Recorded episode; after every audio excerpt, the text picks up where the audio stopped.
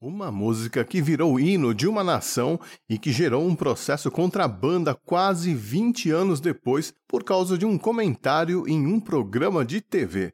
Nesta edição do Resumo do Som, nós vamos investigar a origem e o processo, tanto criativo quanto judicial, por trás da música Down Under do Man at Work. Resumo do Som.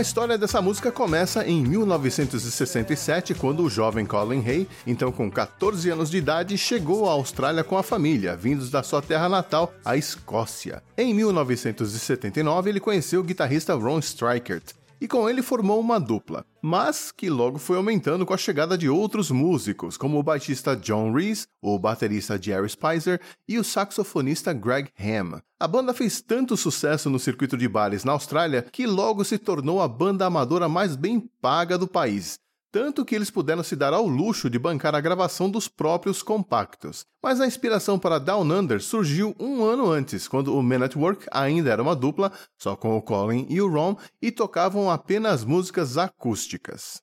O Ron criou uma linha de baixo e uma melodia tocada em garrafas cheias de água, uma brincadeira que toda criança conhece e que resultou em uma fita demo. O Colin gostou da melodia, achou ela meio hipnótica e tal, e alguns dias depois, durante um passeio de carro, teve a ideia para a sequência de acordes.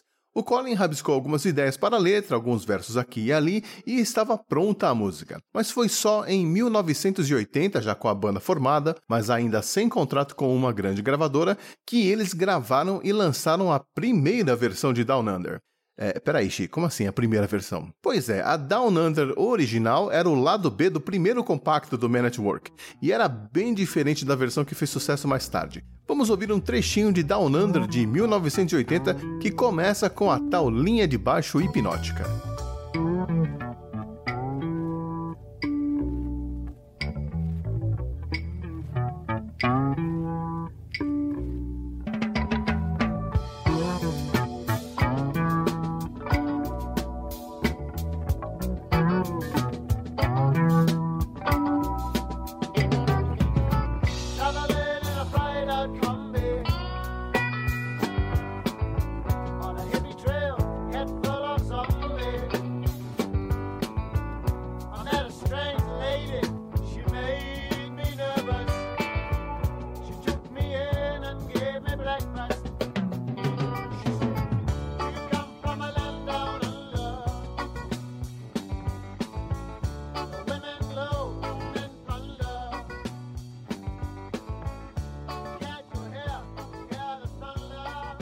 Bem diferente, né? Uma levada mais reggae, como era moda no final dos anos 70 e começo dos anos 80, tinha muito branco tocando reggae pelo mundo afora. E por esse motivo, aliado ao fato de não haver uma gravadora com seu departamento de marketing para dar uma força, que Down Under não despertou o interesse de ninguém.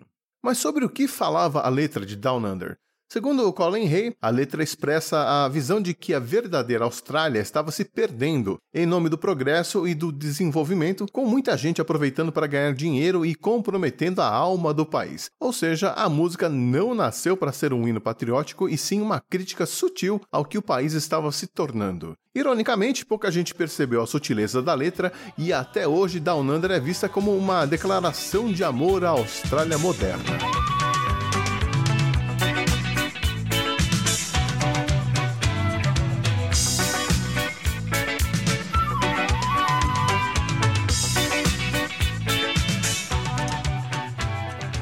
A letra tem várias referências e gírias que só quem é australiano entendeu. O Colin revelou que foi inspirado pelo personagem Barry Mackenzie, que era um típico australiano beberrão que tinha se mudado para Londres, criação do humorista Barry Humphries, e que representava de maneira cômica o estereótipo do jovem turista australiano que descobria o mundo no final dos anos 70. Então temos referências como, por exemplo, Down Under, que é um apelido da terra lá de baixo, ou seja, a Austrália, também Fried Out Combe, que é uma Kombi que está com o motor quase fundindo. Temos Head Full of Zombie, significa estar chapado de maconha.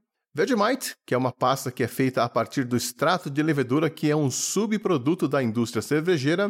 Aí ele fala também de Bruxelas e Bombaim, numa referência ao fato de que os australianos podem estar em qualquer lugar do mundo e continuar com aquele espírito australiano. Temos também Chunder, que é uma gíria para vomitar depois de beber muito. Até para isso eles têm gíria, né? É, Slackjaw, que é quando você está chapado e fica com a fala mole, sabe? Blá, blá, blá. São tantas referências ao estilo de vida australiano, não necessariamente elogiável, que é compreensível que muita gente se identifique com a música. Porém, não se engane, a crítica está lá.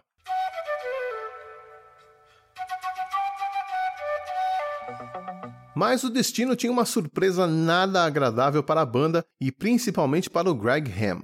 Em 2007, durante um quiz show da TV australiana chamado Speaks and Specs, os participantes tiveram que responder com qual canção infantil Down Under se parecia. Quando revelaram a resposta, todos os participantes acharam estranho e ficaram surpresos. Era uma velha canção dos anos 30 chamada Kookaburra Sits on the Old Gum Tree, de autoria de Marion Sinclair, que morreu em 1988, ou seja, ela deve ter ouvido Down Under. Alguém na empresa que era dona dos direitos autorais da canção, a Larry Music, viu o quiz show e resolveu então processar o Man Network, dizendo que eles tinham plagiado a música e cobrando 60% das vendas da canção a título de direitos autorais. A briga jurídica se arrastou até 2010, quando o juiz Peter Jacobson declarou que a alegação era absurda e exagerada, mas mesmo assim concedeu 5% dos lucros obtidos com a canção nos últimos oito anos, o que dava cerca de 100 mil dólares. Só que o processo custou para as duas partes cerca de 4,5 milhões de dólares, ou seja, ninguém ganhou nada, só a Larry que perdeu menos. Mas o estrago já estava feito. Até o pai do Colin Hay sofreu com o processo, já que ele era músico também, e acompanhou a composição e sabia que não tinha nada a ver com a canção infantil, e o estresse com que ele considerava uma injustiça acabou deteriorando sua saúde e ele morreu no mesmo ano em que o caso foi encerrado. O Greg Ham ficou muito deprimido e triste com a acusação, voltou a beber e, quando morreu do coração em 2012, ainda estava desgostoso e amargurado com o que considerava uma mancha na sua reputação. O Greg Ham criou o riff de flauta, talvez o riff de flauta mais famoso da história do rock, é, apesar dos fãs do Jethro Tull provavelmente não concordarem comigo, mas ele surgiu durante um ensaio em que todo mundo estava chapado de maconha então é pouco provável que ele tenha pensado: ah, vou copiar as notas daquela canção antiga. Eu acho que ele simplesmente improvisou e na época, nem a compositora da música, nem as gravadoras, nem os professores de música, ninguém achou Down Under parecida com nenhuma canção folclórica. A música já tinha sido gravada dois anos antes, sem o riff de flauta, e isso prosseguiu durante 20 anos até que alguém comentasse que as melodias eram parecidas, e isso para mim já é evidência suficiente de que não houve plágio nenhum. Mas tire as suas conclusões ouvindo os dois trechos das músicas. Kookaburra sits in the old gum tree. Merry, merry king of the bush is he. Laugh, Kookaburra, laugh. Kookaburra, gay your life must be.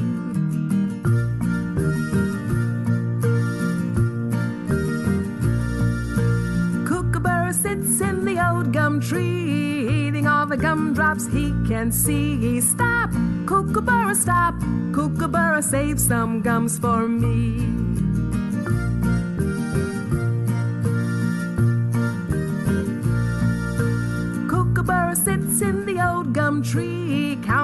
The monkeys he can see. Stop, kookaburra,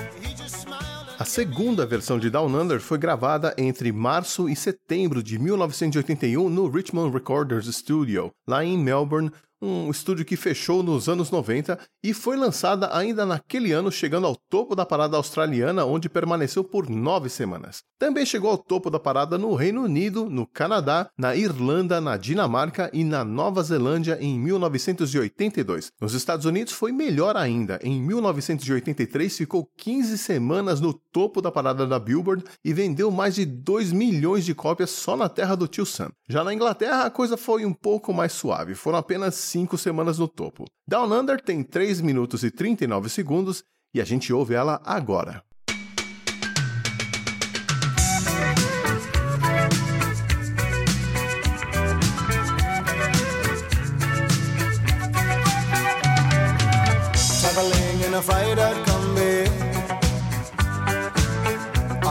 Trailhead full of zombies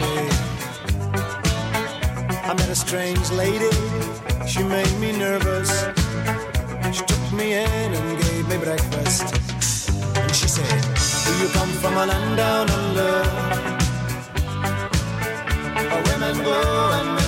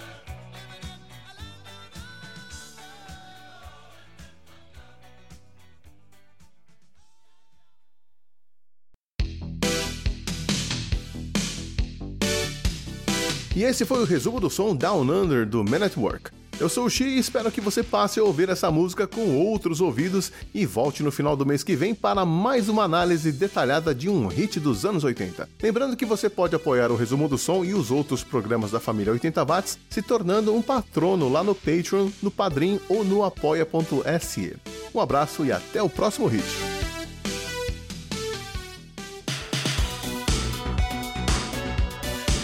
Resumo do som.